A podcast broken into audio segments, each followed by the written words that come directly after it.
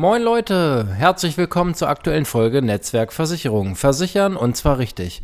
Heute dreht sich alles rund ums Thema Berufsunfähigkeit und ich hau mal alles raus, was mir so spontan dazu einfällt. Mehr gibt's nach dem Intro.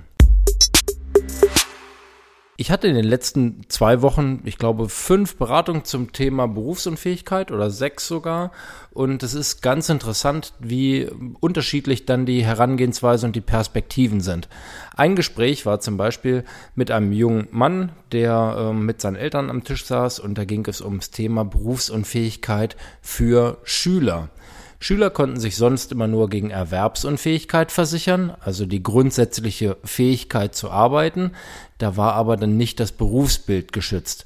Das heißt, bin ich äh, berufsunfähig, kann ich wirklich meinen jetzt gerade äh, ausgeübten Beruf nicht mehr ausüben.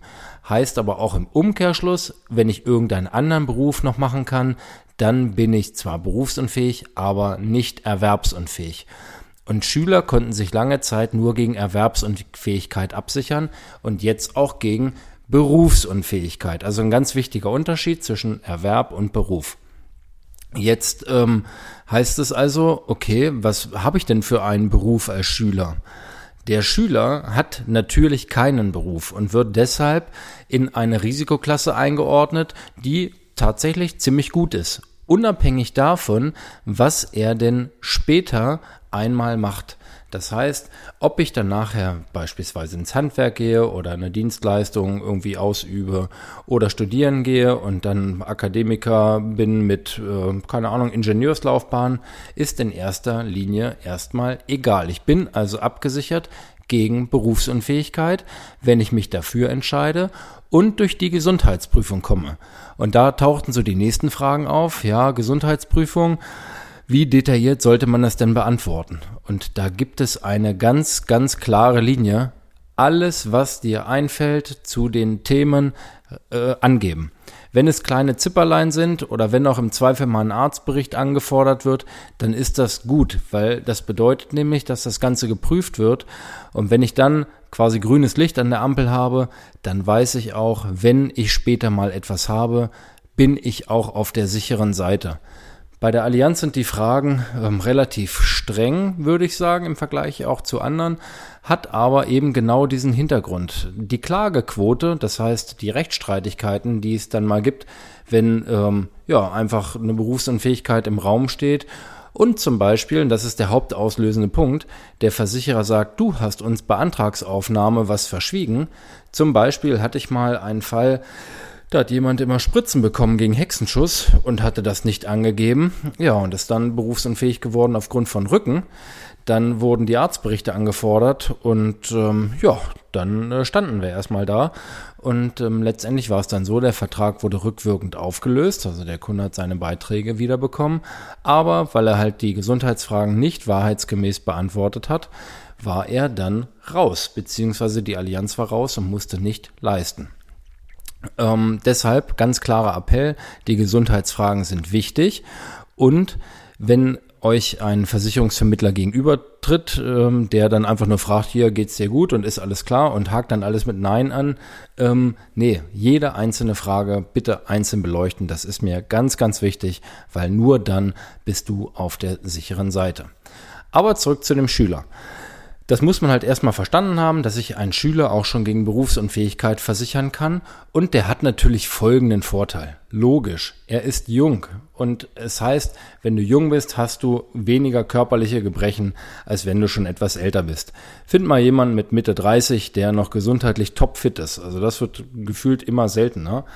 Und von daher spielt das Alter für die Prämie eine Rolle und auch der Gesundheitszustand. Bin ich topfit und bin ich jung, zahle ich weniger Prämien und habe, wie gesagt, den Vorteil, dass die Berufswahl dann nachher auch noch offen steht.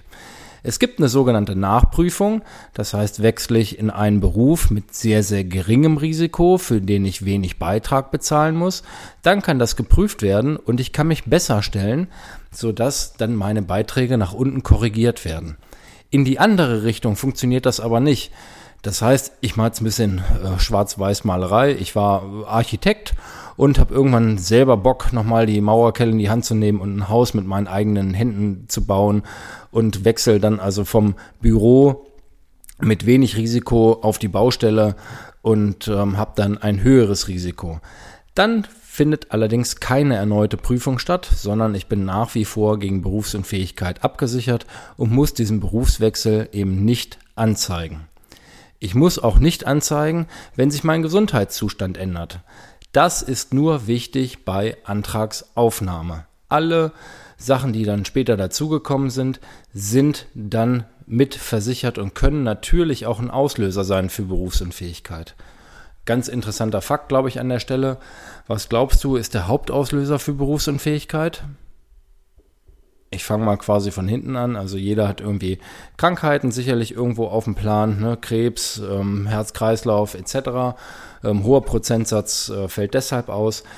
Dann haben wir natürlich alles rund um ja, äh, Skelettmuskulatur, sprich Bandscheibenvorfälle und was so dazu gehört. Unfälle gehören dazu, aber Hauptauslöser Nummer eins mit großem Abstand und der wird immer größer, richtig, die Psyche. Die heutige Zeit stellt enorme Anforderungen an ähm, Mitarbeiter und ähm, die permanente Erreichbarkeit übers Handy, ähm, das Homeoffice und ähm, für viele die fehlende Möglichkeit, irgendwie mal abzuschalten, sorgen für ganz, ganz viele, die berufsunfähig werden aufgrund der Psyche. Und das sind äh, annähernd 40 Prozent, wenn ich es richtig im, im Kopf habe. Also echt unglaublich. Und wichtiger Punkt ist auch, das möchte ich hier auch nochmal ganz klar loswerden, Achte darauf, dass du dich bis 67, wenn du jetzt Arbeitnehmer bist, absicherst. Das ist ja das aktuelle Renteneintrittsalter. Und dass der Vertrag eine Klausel hat, dass der ähm, in der Laufzeit dann auch variabel noch angepasst werden kann, wenn sich zum Beispiel das reguläre Renteneintrittsalter verändert. Könnte ja sein, dass in ein paar Jahren mal wer auf die Idee kommt, wir haben eine alternde Gesellschaft, dass wir dann alle nicht mehr bis 67, sondern bis 70 arbeiten müssen. Und da ist natürlich wichtig, dass du auch bis dahin abgesichert bist. Weil, einfaches Zahlenbeispiel, Du kannst mit 67 in Rente gehen, hast dich aber nur bis 63 zum Beispiel abgesichert. Damit zahlst du natürlich weniger Prämie, weil die Jahre mit den höchsten Risiken natürlich die späten Jahre sind. So, dann haben wir jetzt vier Jahre in unserem Beispiel.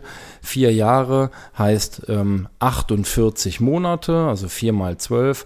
Und dann gehen wir mal von der Absicherung aus von, ja, nehmen wir mal nur 1000 Euro. So, dann haben wir 1000 Euro mal 48, heißt 48.000 Euro gehen dir dann durch die Lappen, wenn du berufsunfähig bist. Und da spielt es nachher keine Rolle, ob der Vertrag dann 10 Euro im Monat günstiger war oder nicht. Das ist halt echt jede Menge Kohle. Und das ist halt ganz, ganz wichtig. Und natürlich ist auch die Absicherungshöhe wichtig. Da also mit einem gesunden Augenmaß ranzugehen, sich vernünftig abzusichern und dann an der Stelle auch ganz wichtig im Blick behalten, es gibt sogenannte Erhöhungsoptionen. Das heißt, es gibt bestimmte Auslöser, die ähm, dazu führen, dass ich meine Berufsunfähigkeitsrente nach oben anpassen kann. Das ist zum Beispiel eine Hochzeit, Geburt eines Kindes, Aufnahme einer selbstständigen Tätigkeit, dann kann das sein Abschluss einer Berufsausbildung, Erlangen von Prokura, äh, Gehaltssprünge von mehr als zehn Prozent, also da sind einige dabei. Dann kann ich die Berufsunfähigkeit ohne erneute Gesundheitsprüfung aufstocken, wenn ich zu dem Zeitpunkt nicht berufsunfähig bin. Also das auch immer ganz wichtig und ähm, gerade für werdende Eltern zum Beispiel ist das immer mal ein Thema, das dann nochmal zu beleuchten, ob denn die Absicherung so richtig ist und so passt, wie sie ist. Und ich mache das mit meinen Kunden immer sehr, sehr gerne zusammen. Das dauert immer auch mal ein Weilchen. Ähm, das ist auch ein Thema, da haben manche auch nicht so richtig Bock zu. Das kann ich auch astrein nachvollziehen. Aber das ist halt so wichtig, dass ich sage, pass auf, lass uns dafür mal eine Stunde Zeit nehmen und mal das Thema Vorsorge zusammen beleuchten, damit man da halt nachher einfach weiß, was man hat, weil das taucht halt auch einfach ganz oft auf, dass jemand sagt, ja, äh, Berufsunfähigkeit habe ich abgesichert und wenn ich dann zwei, drei Fragen stelle, wie zum Beispiel, welche Höhe hast du denn? Ja, hm, ich glaube, ne, und äh, da kommen dann häufig keine ganz genauen Infos. Ähm, muss ja auch gar nicht sein, nur dann sollte man sich halt einen Partner suchen, zu dem man Vertrauen hat und der das mit dir gemeinsam dann ab und zu mal beleuchtet und für ein gutes Gefühl sorgt, ganz einfach. Ja, also das zur Höhe. Ähm, dann habe ich natürlich ganz, ganz viele Gespräche mit Leuten, die ähm, ja Werker sind, irgendwo in der Produktion arbeiten, die handwerklich tätig sind und die echt hohe Prämien zahlen müssen für das Thema Berufsunfähigkeit. Und da kommt jetzt noch ein ganz, ganz wichtiger Tipp.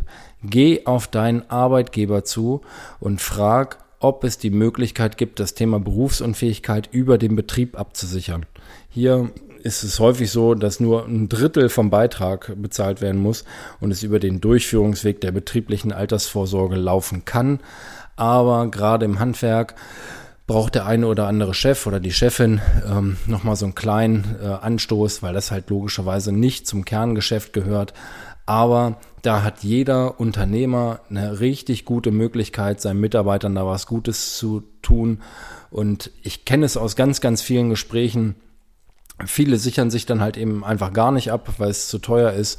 Und da gibt's also wirklich dann jetzt eine ganz tolle Möglichkeit, das eben über den Betrieb zu machen. Wenn du dazu Fragen hast, äh, das würde jetzt hier ein bisschen dauern, das noch auszubreiten, äh, komm gerne auf mich zu, schreib mir irgendwie eine Nachricht, äh, kontaktiere mich, können wir da gerne ein bisschen tiefer einsteigen und ich kann noch mehr Tipps dazu loswerden. Aber das lohnt sich in jedem Fall für dich, wenn du zu Berufsgruppen gehörst, die ein hohes Risiko tragen und dementsprechend halt hohe Beiträge bezahlen.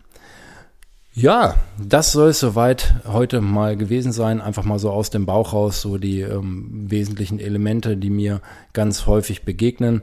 Viele ähm, fragen dann zum Beispiel noch, ja, wie sieht's denn aus, Berufsunfähigkeit oder Unfallversicherung oder beides.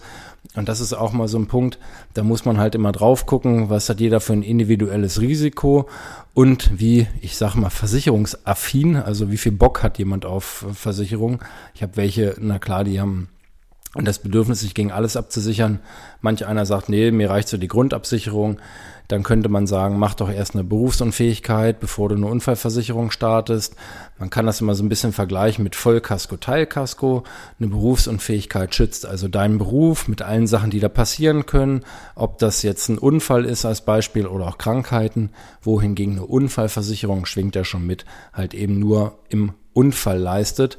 Dafür aber halt auch nur ähm, ja, ähm, die Frage stellt, ob du jetzt gerade irgendwie erwerbsgemindert bist oder einen Pflegegrad beziehst, ähm, aber keine detaillierte Gesundheitsprüfung hat. Das ist dann wiederum der Vorteil bei der Geschichte, muss man dann mal individueller beleuchten. Und abschließend noch ein ähm, äh, Tipp für dich da draußen, wenn du sagst, ja, Berufsunfähigkeit ist mir eigentlich wichtig, aber ich habe einfach keinen Bock drauf, dass mein Geld monatlich im Gully verschwindet, wenn ich nichts habe und ich das Gefühl habe, ähm, ich werde dafür bestraft quasi, wenn ich, wenn ich nicht berufsunfähig werde. Da gibt es die Möglichkeit, bei uns heißt das ähm, BU Invest, also eine Berufsunfähigkeit mit einem Investmentbaustein, wo man etwas mehr bezahlt es dafür einen monatlichen Sparbeitrag gibt. Ähm, das wird dann angelegt, je nach eigenem Risikoempfinden. Und am Ende der Laufzeit gibt es dann eine äh, Kapitalauszahlung zurück. Und ähm, das Ganze dann sogar steuerfrei, weil es aus einer Risikoversicherung kommt.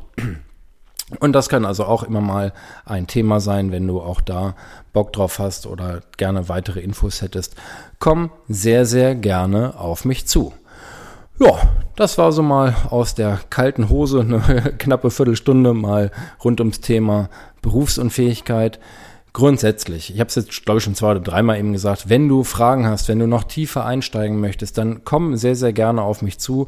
Ich will einfach dieses Format hier nicht überfrachten, weil wenn wir hier ganz in die Tiefe gehen, springt, glaube ich, der eine oder andere ab, der sagt, boah, das ist mir jetzt ein bisschen äh, zu fachlich, aber ähm, heißt nicht, äh, dass ich es nicht könnte. also, dir erstmal eine gute Zeit, einen wunderschönen Tag heute und ich verbleibe wie immer mit dem Klassiker. In diesem Sinn, tschüss Tim.